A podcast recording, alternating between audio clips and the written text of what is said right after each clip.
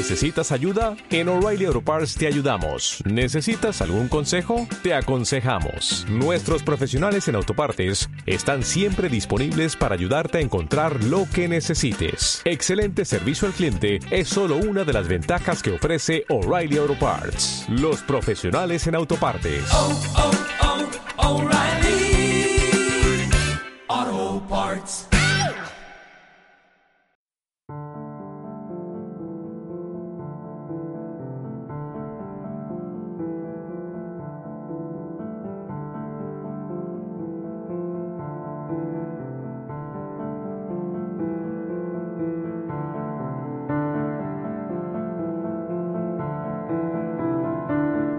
Durante meses el mundo entero intentó resolver aquel oscuro problema, el más oscuro hasta donde sé que jamás haya desafiado la perspicacia de nuestra policía o se haya presentado nunca a la conciencia de nuestros jueces.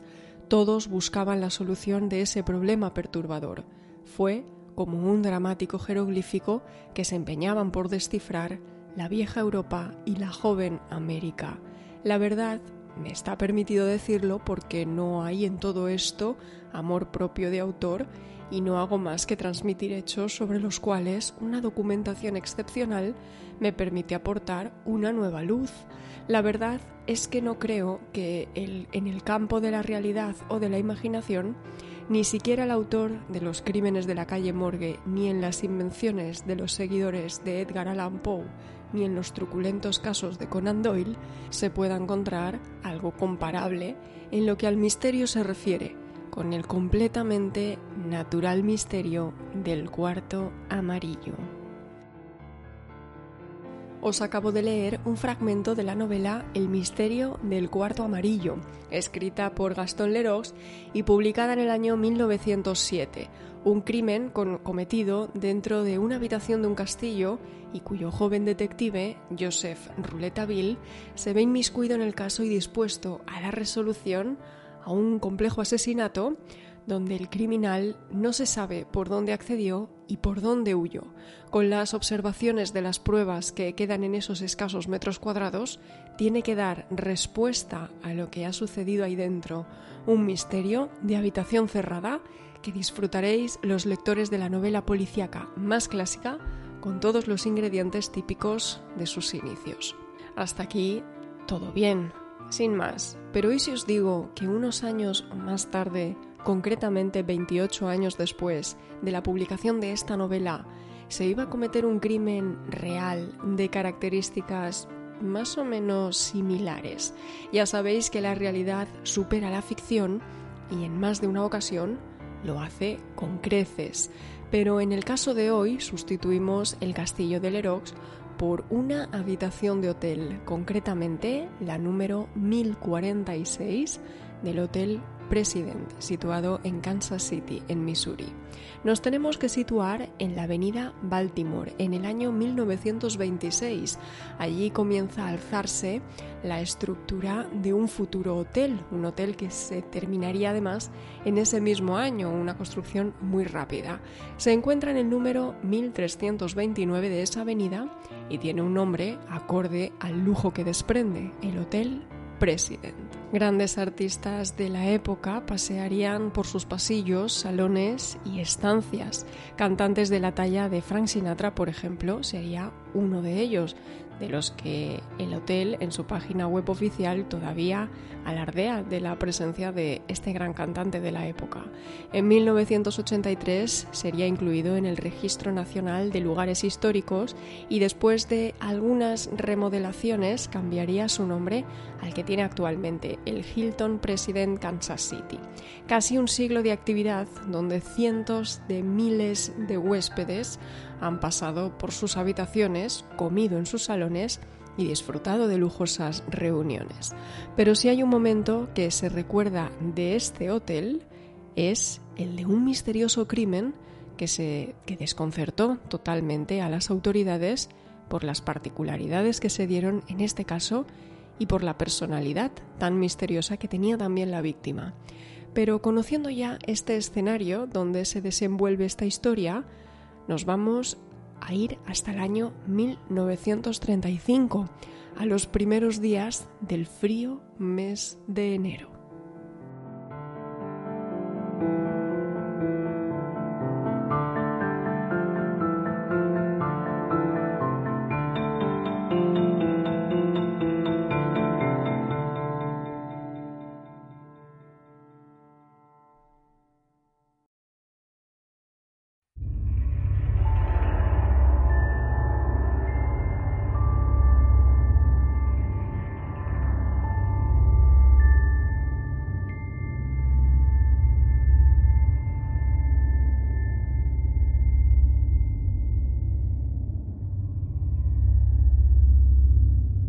En la oscuridad de la noche de un 3 de enero de 1935, a poco más de cero grados de temperatura, un hombre corre por el asfalto de la calle número 13 de Kansas City, vestido únicamente con una camiseta, pantalones y zapatos, alza sus brazos haciendo señas a Robert Lane, un ciudadano corriente que conducía su vehículo por aquella zona.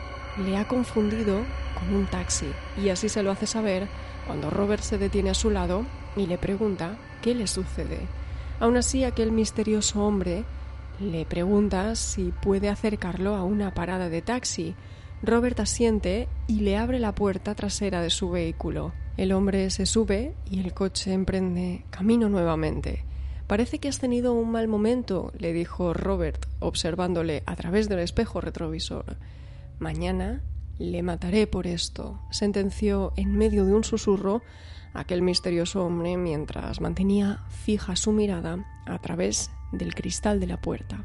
A través de ese espejo retrovisor, Robert seguía observando la presencia de aquella persona con la que compartía ahora mismo habitáculo.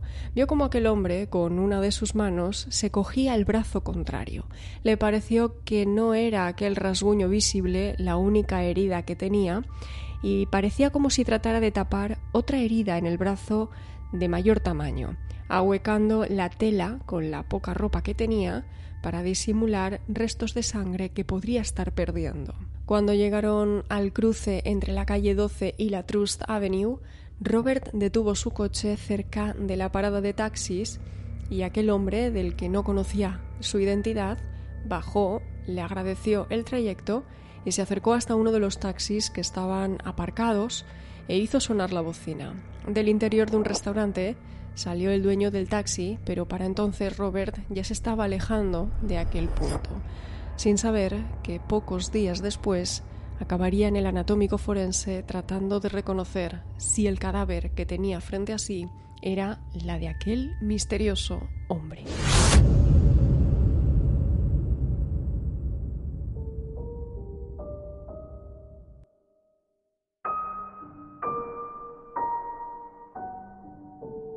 Pero aquella noche Robert Lane no iba a ser el único en tener esa sensación de desconcierto.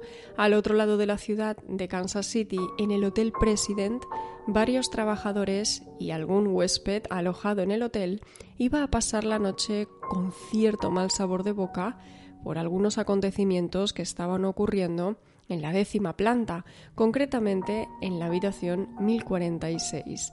Jean Owen había estado paseando por la ciudad de Kansas aquella tarde.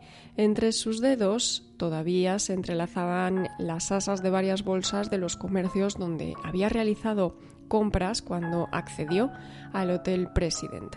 Esa tarde había transcurrido apaciblemente y con total normalidad pero empezó a sentir un terrible malestar físico. Ella no era natural de allí, sino que había conducido varios kilómetros en su vehículo para pasar una tarde de compras. Sin embargo, esa indisposición le hizo replantearse lo de tener que coger el coche para llegar hasta su casa y decidió cambiar los planes y alojarse en el Hotel President aquella noche y evitar el riesgo de tener un accidente automovilístico. La recepcionista le dio las llaves de la habitación 1048, en la décima planta. Todavía no lo sabía, que iba a tener un vecino, un huésped, que ya había protagonizado alguna escena inaudita de la que os hablaré más adelante. Jean quien buscaba tranquilidad para reponerse de su malestar, iba a encontrar todo lo contrario, más bien acabaría convirtiéndose en una testigo más que afirmaría que desde el interior de la 1046 se escuchaban voces, gritos de hombres y mujeres discutiendo y profiriendo improperios varios. Un ajetreo nocturno que era más que evidente en la décima planta y que a ello se le sumaría además otra fiesta añadida que se daría en la 1055. La pareja sentimental de Jean, que tras avisarle de su malestar y dado que él trabajaba en una floristería de la ciudad de Kansas, se pasó a visitarla a la habitación del hotel sobre las 9 y 20 de la noche cuando terminó su jornada laboral. Él no notó nada extraño ni fuera de lo normal durante las dos horas que estuvo haciéndole compañía, pero conforme avanzó la noche el ambiente de la planta número 10 se fue transformando.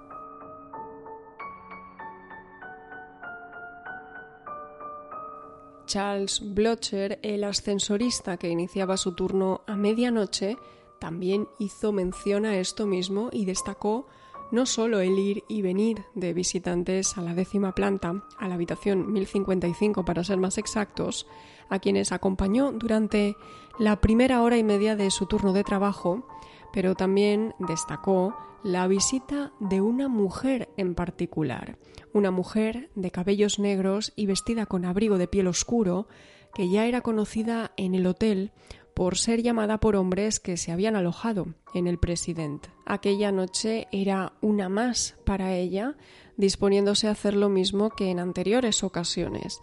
Los trabajadores del hotel intuían que podría tratarse de una prostituta. Charles fue el encargado de acompañar a esta mujer a la habitación 1026, tal y como ella le había indicado en un primer momento. Cuando llegaron al destino, la mujer bajó del ascensor y Charles pulsó el botón de descenso, pero no habían pasado más de diez minutos cuando recibió el aviso para volver a la décima planta.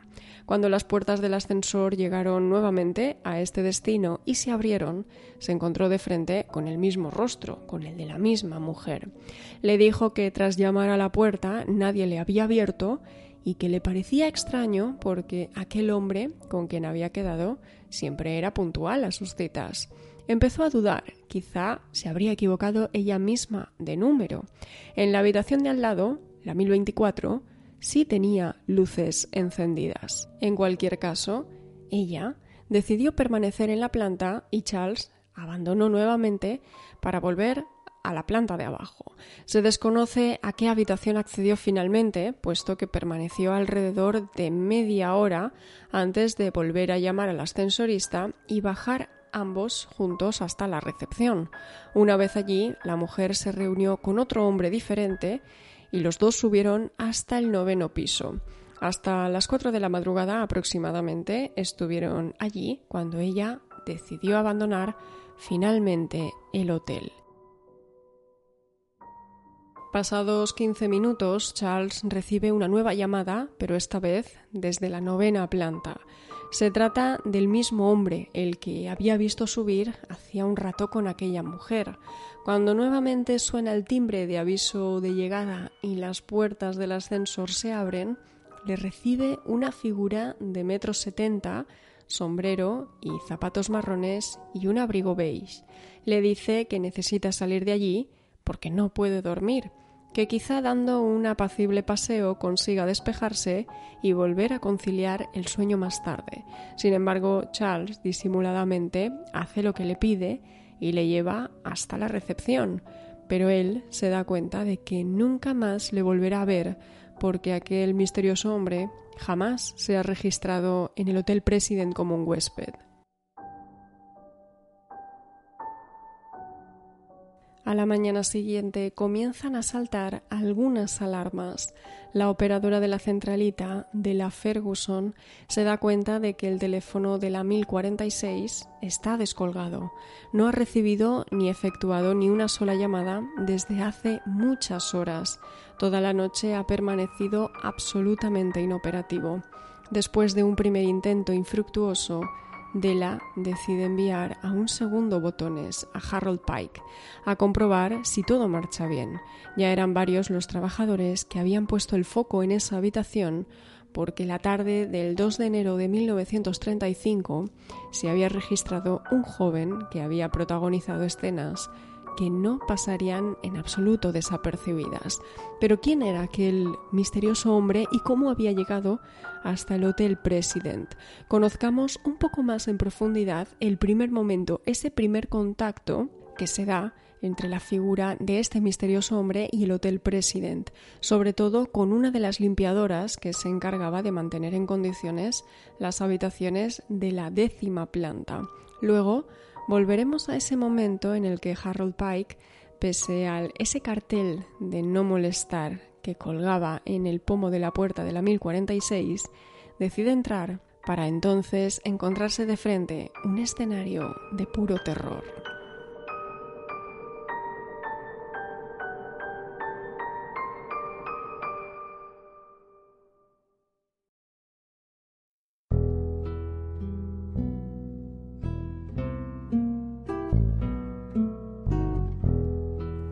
A primera hora de la tarde del 2 de enero de 1935, las puertas del majestuoso Hotel President se abren para recibir a un nuevo huésped, un joven caballero que los testigos, los mismos trabajadores del hotel, afirmaron que tendría alrededor de los 20 años, de ojos azules, bien vestido, con un abrigo negro y con su cabello castaño peinado perfectamente hacia atrás y sin nada de equipaje. Se dirige hasta la recepción a paso ligero. Allí se registra bajo el nombre de Roland T. Owen y únicamente indica Los Ángeles como lugar de procedencia, sin especificar ni un solo dato más sobre él. De este hombre llama la atención algo más y es de su propio aspecto, una gran cicatriz en forma de cuña sobre su sien izquierda, intentando ocultarla con su propio pelo. Por otro lado, una de sus orejas que presentaba una afección llamada oreja de coliflor. Esto se produce al recibir un fuerte golpe en el pabellón de la oreja y el cartílago se daña de forma irreversible provocando un gran hinchazón a causa de la acumulación de sangre u otro líquido. Dos características llamativas que dieron a entender al personal que se trataba de alguien que practicaba deportes de lucha o similar. Pero había otro elemento más. Sus manos presentaban heridas como sutiles magulladuras, como si hubiera participado en alguna pelea. Cuando Roland se registró, pagó el precio de la habitación para una sola noche, dos dólares. Hoy en día sería el equivalente a unos 45 dólares aproximadamente. Únicamente había puesto dos condiciones. Que la habitación fuese interior, es decir, que las vistas fuesen al, patio interior y no a la calle, y que estuviera en las plantas superiores. Al terminar con los trámites, uno de los botones, llamado Randolph Probst, le acompaña hasta el ascensor. Ambos entran dentro y Roland le hace saber su descontento con los precios de un hotel donde había pasado la noche anterior, en el, Hotel Mulevac, cobrándole 5 dólares la noche, unos 110 dólares americanos actuales, un precio muy superior al del Hotel President. La conversación queda interrumpida por el timbre del ascensor que da aviso que han llegado al destino, a la décima planta. Allí se encontraba la habitación que le habían asignado y que figuraba en su ficha de registro, la 1046. Se dirigieron hasta la habitación y el botones, haciendo uso de la llave, abrió la puerta. Roland accedió y comenzó a sacar de uno de los bolsillos de su abrigo su único equipaje, un cepillo, un peine y pasta de dientes. Lo colocó sobre la pila del baño y después de echar un vistazo rápido a la estancia salió nuevamente al pasillo del hotel. Randolph extendió su brazo para darle la llave al nuevo huésped. Luego, juntos bajaron hasta la recepción y Roland salió por la puerta del hotel.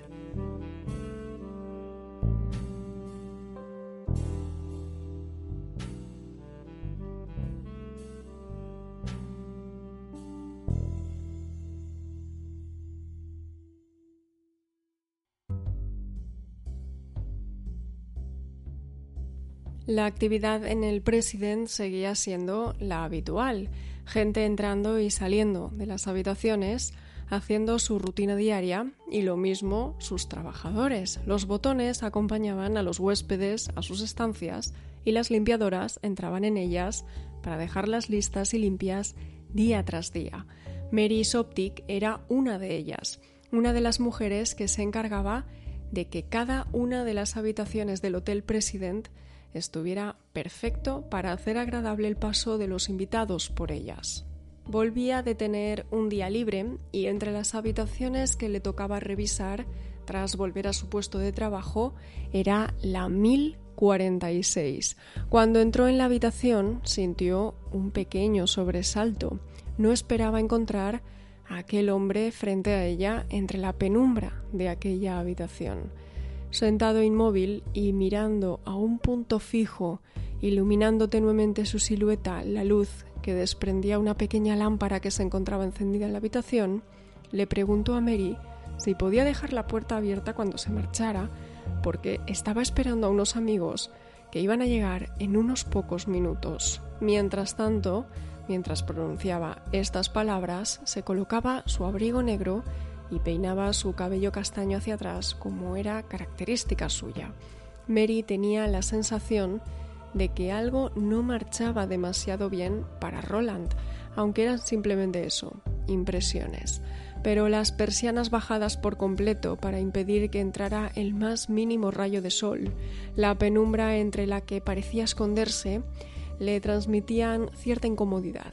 Ese mismo 2 de enero, a las 4 de la tarde, cuando volvió con toallas limpias, se encontró con una nueva escena desconcertante. El huésped se encontraba recostado en la cama, completamente vestido, y de la luz que entraba del mismo pasillo del hotel se iluminaba una nota que había sido dejada sobre la mesita de noche. Esta nota decía lo siguiente: Don, vuelvo en 15 minutos, espérame aquí. Roland pagaba por adelantado noche a noche su estancia en el hotel y por ello Mary volvió a la mañana siguiente para acondicionar la habitación de nuevo. Con toallas limpias entre sus manos, se disponía a entrar en la 1046, pero cuando intentó acceder, se dio cuenta de que estaba echada la llave desde fuera.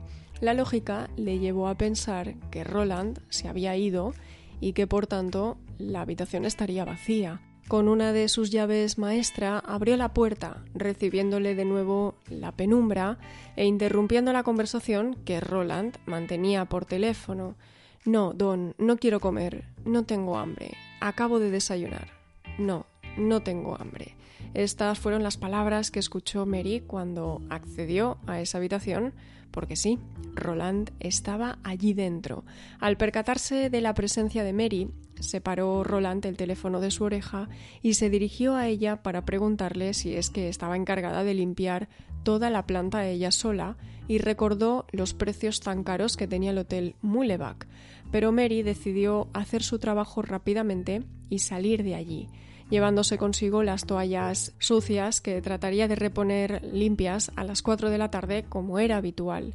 Pero una nueva sorpresa iba a recibirla cuando lo hiciera. Conforme se acercó a la habitación 1046 nuevamente por la tarde, un barullo de voces se oían a través de la puerta. Al acercarse pudo distinguir a dos hombres y a dos mujeres. Sus nudillos retumbaron en la madera de la puerta. Las voces cesaron. Buenas tardes, traigo toallas limpias. Lárgate, no necesitamos ninguna, se escuchó a través de la puerta. Pero Mary sabía que en el interior de aquella habitación no había toallas, porque ella misma se las había llevado esa misma mañana.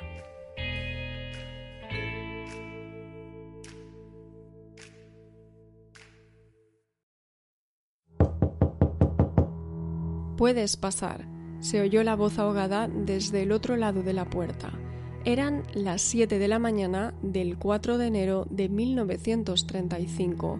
Randolph, el botones, había recibido las indicaciones de la teleoperadora para que acudiera a la habitación 1046 y comprobar qué estaba sucediendo con el teléfono y por qué permanecía descolgado.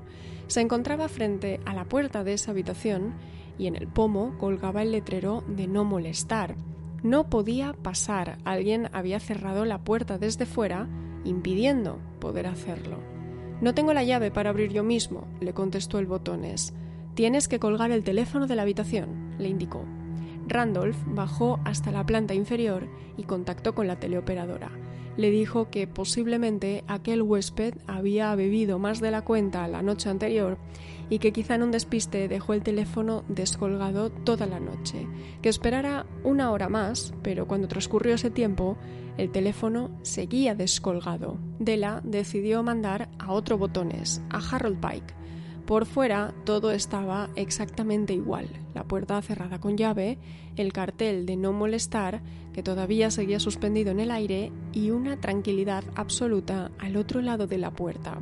El botones, en una de sus manos, sostenía la llave maestra y no duda en introducirla en la cerradura para comprobar qué está pasando en la habitación 1046. Cuando abre la puerta le recibe la más absoluta penumbra.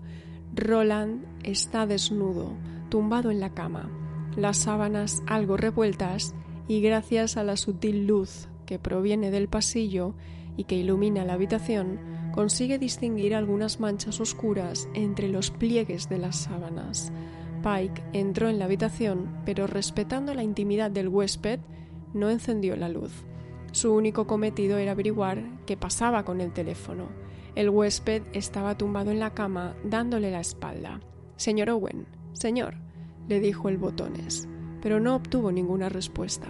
Después de unos pocos pasos más, se encontró con el teléfono tirado en el suelo. Lo cogió y colocó uno nuevo en el mismo lugar que ocupaba el anterior. Cuando terminó su trabajo, se dio la vuelta y se marchó. Cuando Harold contacta de nuevo con Della para informarle de lo que había visto en la habitación, le indicó que sí, que aquel huésped estaba ebrio y que ya había colocado el teléfono nuevo. Ahora ya no tendría que haber ningún problema, pero lo hubo. Algo más de dos horas más tarde, concretamente a las 11.05 para ser más exactos, fue cuando Della Ferguson se vuelve a percatar de que el teléfono de la habitación 1046 está de nuevo descolgado.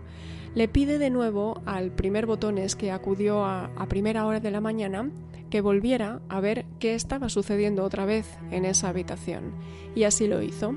Randolph Prosp entró en el ascensor y subió hasta la décima planta. Sus pies se dirigieron hasta la habitación 1046 y se detuvieron frente a la puerta. Nuevamente y por tercera vez los nudillos de un empleado del hotel tocaron, pero esta vez solo obtuvo por respuesta un denso silencio. Con la ayuda de la llave maestra, abrió la puerta y a poco más de medio metro de donde él estaba, yacía en el suelo arrodillado y apoyado sobre sus antebrazos Owen desnudo.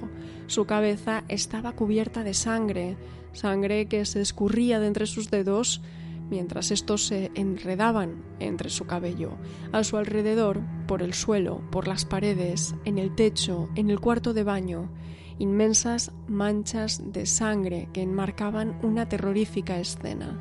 El botones entró y colgó el teléfono para después salir a buscar ayuda de inmediato. Regresó con uno de los encargados del hotel y cuando ambos llegaron a lo que ya era el escenario de un crimen, no pudieron abrir la puerta más allá de un palmo. El cuerpo de Owen se había desplomado y el peso de su propio cuerpo impedía que los empleados del hotel accedieran al interior de la habitación. La llamada a la policía ya era un hecho que no tardaron en llegar más de 20 minutos. Mientras tanto, Owen pudo recuperar la conciencia y se apartó para dejarles entrar. Las heridas y el aspecto que presentaba Roland eran absolutamente desconcertantes. Moretones alrededor del cuello que indicaban un intento de estrangulamiento y justo debajo de la, zona del corazón le habían clavado un cuchillo perforándole el pulmón. Esta herida se dataría en la autopsia. Los forenses determinaron que fue producida alrededor de las 4 de la madrugada. También presentaba una fractura en el cráneo, en la parte derecha. Cuando los detectives llegaron a la escena del crimen, inspeccionaron cada rincón de la habitación, aunque no encontraron evidencias lo suficientemente relevantes. Encontraron, eso sí, la etiqueta de una corbata, restos de la cuerda de color blanco con la que habían inmovilizado muñecas, tobillo y cuello de Owen, una horquilla, un imperdible, un cigarro sin encender y una pequeña botella de ácido sulfúrico diluido. La etiqueta de la corbata indicaba que había sido fabricado por Botany Worst Mill Company en Passaic, en Nueva Jersey. La ropa de Owen había desaparecido por completo sin dejar rastro. También se habían llevado las toallas y el jabón que ofrecía el hotel a sus huéspedes y los tres objetos que la víctima se sacó del bolsillo cuando se instaló en la habitación el primer día. Dos vasos de agua que estaban colocados en uno de los estantes del baño habían caído al suelo rompiéndose en varios trozos y faltando uno de ellos. La investigación reveló que por las marcas de sangre dejadas en el suelo, lo más probable es que la víctima hubiera intentado beber algo de agua arrastrándose hasta el baño después de haber sido apuñalado. El cuchillo con el que le provocaron esa herida que le perforó el pulmón jamás fue encontrado. Uno de los detectives, Ira Johnson, consiguió hablar con el propio Owen. Las últimas palabras que pudo pronunciar antes de que subiera a la ambulancia en dirección al hotel, donde moriría 18 horas más tarde, fueron las siguientes. Cuando Ian le preguntó directamente quién había estado con él las horas previas, su respuesta fue contundente. Nadie. Ante aquella contestación, el detective le preguntó que entonces cómo se había podido producir semejantes heridas tan serias y su respuesta fue que simplemente se había caído en la bañera. Acto seguido, perdió la conciencia. Los empleados del hotel no recordaban haber visto ni escuchado nada inusual, pero sí que testigos de habitaciones contiguas alegaron que habían escuchado voces durante la noche, por lo que pudieron intuir se trataba de dos hombres y de dos mujeres, voces agresivas y abusivas, sosteniendo fuertes discusiones a partir de las dos de la madrugada y a las cuatro en punto un fuerte ronquido. Lo describieron como una fuerte aspiración ahogada que ponía el punto y final al barullo que habían estado soportando durante prácticamente toda la noche. También se encontraron cuatro huellas dactilares de tamaño pequeño, posiblemente las de una mujer, sobre la tapa de vidrio que cubría el teléfono de la 1046, huellas dactilares a las que jamás se les pudo poner un rostro. Los camareros del hotel testificaron haber visto a Roland en la calle Gateway Way, en la misma Kansas City, la que sería la actual calle 12, junto con dos mujeres el miércoles por la noche y el jueves por la tarde. El cuerpo ya sin vida de Owen fue trasladado a una funeraria llamada Melody McGilly. La causa de su fallecimiento fue por la lesión en el cráneo que tenía en la parte derecha, pero ahora los investigadores tenían todo un reto por delante. El primero de todos ellos se centraba en averiguar el pasado del misterioso Roland T. Owen, quién era, qué hacía en Casa City y qué enemigos podía tener que quisieran acabar con su vida. Los detectives Ian Johnson y William Eldridge se ponían manos a la obra con el crimen de la habitación 1046. Hasta ahora tan solo tenían un nombre, Roland T. Owen, y una ciudad, Los Ángeles. También algunos datos que habían recopilado de los días previos, como el alojamiento que había hecho antes de acudir al Hotel President en el Hotel Mulevac. Los detectives se dirigieron hasta el registro de este hotel y encontraron que un tal Eugene K. Scott, también de Los Ángeles, se había alojado en ese hotel la noche del 31 de enero. La caligrafía era sospechosamente parecida y así lo confirmó un experto posteriormente. Los nombres escritos en los registros de ambos hoteles, el de Scott y el de Owen, pertenecían a la escritura de la misma persona. Ahora no solo tenían la dificultad de hallar aquellas personas que durante la noche entraron y salieron del hotel, sino que ahora tenían a una víctima con una identidad falsa decidieron ante aquella situación difundir la imagen de la víctima a nivel nacional para ver si algún familiar le reconocía y podían identificarle y también difundieron la fotografía de su característica cicatriz de la sien, dirigida principalmente a barberos y peluqueros que le reconocieran como cliente. Hemos revisado y revisado todo y nos topamos con un muro de piedra. Es uno de los más difíciles casos para comprobar que he visto.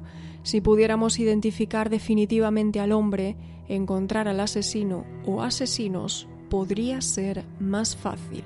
Estas eran las palabras textuales que arrojó el sargento Frank Howland. Este caso incluso llegó a relacionarse con el asesino Joseph Ogden, arrestado en 1937 por asesinar a un amigo y luego tratar de enviar sus restos metidos en un baúl desde Nueva York hasta Memphis, una línea de investigación que acabó en la nada. El tiempo seguía transcurriendo y la imagen de Roland T. Owen seguía expuesta en la funeraria a la espera de que alguien le reconociese. La investigación se estaba complicando, un caso donde tenían que encontrar al asesino y a la víctima. Pasaron decenas de personas que contemplaron el rostro del fallecido y uno solo logró identificarlo. Robert Lane, sí, aquel conductor que recogió al chico que corría por el asfalto en mitad de la madrugada pero la policía descartó de plano que se tratara del mismo hombre, sustentando su teoría en que, de haber sido así, al entrar en el hotel nuevamente, hubiera llamado la atención por la simple vestimenta que llevaba. Las semanas pasaban y también los meses. Terminó enero y luego febrero. Familiares y personas allegadas de desaparecidos acudieron hasta Kansas City, algunos de ellos desplazándose cientos de kilómetros y otros manteniendo la comunicación por carta. Ninguno terminó por identificarle. El cuerpo de aquel desconocido seguía en la morgue a la espera de ser identificado. Pero el 3 de marzo de 1935 se produce un punto de inflexión. La prensa había recogido detalles del seguimiento del crimen y aquel día anuncia que se va a llevar a cabo el entierro del cuerpo en una fosa común, pero ese mismo día el teléfono de la funeraria, que se iba a encargar de la sepultura, recibe una llamada. Al otro lado se encuentra la voz de un hombre. Dice que mandará dinero para sufragar los gastos del funeral, pero que tiene que ser enterrado en el cementerio de Memorial Park. Mandaría un billete de 25 dólares y otro de 5. También encargaría a una floristería un ramo de rosas, acompañándolo con un sobre y un texto escrito a mano que decía Amor para siempre, Luis. La letra tenía un estilo femenino y no se hallaron huellas dactilares. El 26 de marzo se lleva a cabo el entierro, pero únicamente están presentes los investigadores del caso, trabajadores del cementerio y un ministro, según las informaciones de la prensa. Están esperando que alguien aparezca y pueda arrojar algo de luz sobre todo este misterio. Incluso se hacen pasar por sepultureros los propios detectives, vistiéndose con ropa de trabajo y cavando algunas tumbas, pero siempre con un ojo puesto sobre la de aquel misterioso hombre que habían enterrado sin identificar.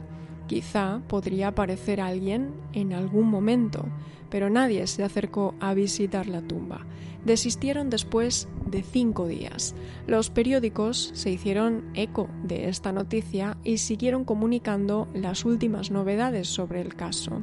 Un recorte de periódico en el Kansas City Journal Post, donde describía brevemente que el cuerpo sin vida de aquel hombre de identidad desconocida había sido enterrado en una fosa común, un error por parte de un periodista que iba a hacer sonar nuevamente los teléfonos. Al día siguiente, el 27 de marzo, el teléfono del editor del periódico fue el que sonó. Al otro lado de la línea, la voz de una mujer con tono irascible le exigió que rectificara esa noticia que se informara y que comprobara que el entierro se había producido en el Memorial Park y no en una fosa común como indicaban en su periódico. Después de aquello, simplemente colgó. El caso quedó archivado y conforme pasaba el tiempo se iba enfriando más y más por ausencia de pistas. hasta el 1 de noviembre de 1936, casi dos años después de haberse producido el crimen.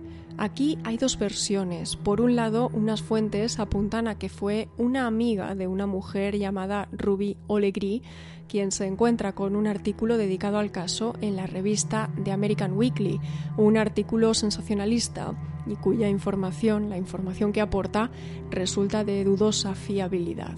En ese artículo de revista aparece la foto de la víctima y se observa la cicatriz de la cabeza. Otra versión apunta a que fue el médico de familia de los Olegri quien se encuentra con las imágenes del supuesto Roland T. Owen y que se las traslada a su paciente, la señora Ruby Olegri. En cualquier caso, ambas versiones llegan al mismo punto, al momento en que Ruby reconoce a su propio hijo, Artemus Olegri. Tenía 17 años cuando fue asesinado y las últimas noticias que tenía suyas era nueve meses antes del crimen, cuando salió de Birmingham, de donde era natural. Cuando la señora Ruby se puso en contacto con la policía después de observar la imagen de esa revista donde aparecía el rostro de su hijo, le dijo que se había ido con unos amigos a California para pasar unas vacaciones. Describía a su hijo como alguien tranquilo, estudiante de secundaria, buen jugador de fútbol y nadador. También le gustaba leer y viajar comentó que la cicatriz se le, había, le había producido de pequeño, sufriendo un accidente tras derramarse sobre la cabeza un líquido caliente. Durante los primeros meses después de partir de Birmingham mantuvo el contacto con su madre, pero de pronto esas comunicaciones cesan radicalmente. Se retoman un tiempo después, eso sí, recibiendo una primera carta que provenía desde Chicago, donde presuntamente estaba asistiendo a una escuela de negocios. Luego recibe otra, que llega desde la ciudad de Nueva York, donde le contaba que tenía planes para viajar a Europa por un tiempo. Y finalmente recibe una tercera carta que proviene directamente desde el Cairo, Egipto. Las sospechas de Ruby se iniciaron ya con la primera de las cartas cuando empezaron a llegar mecanografiadas.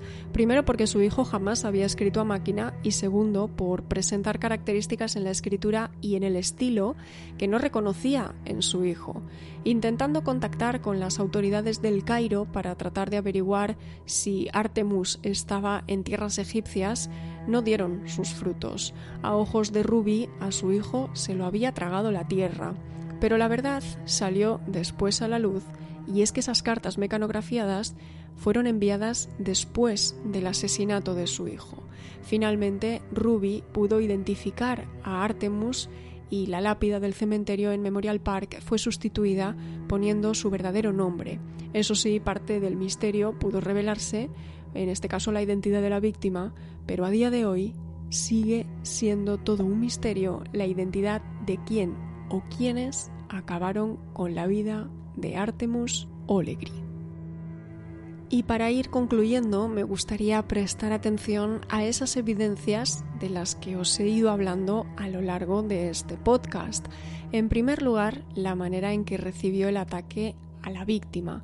Decir que el crimen claramente estaba preparado.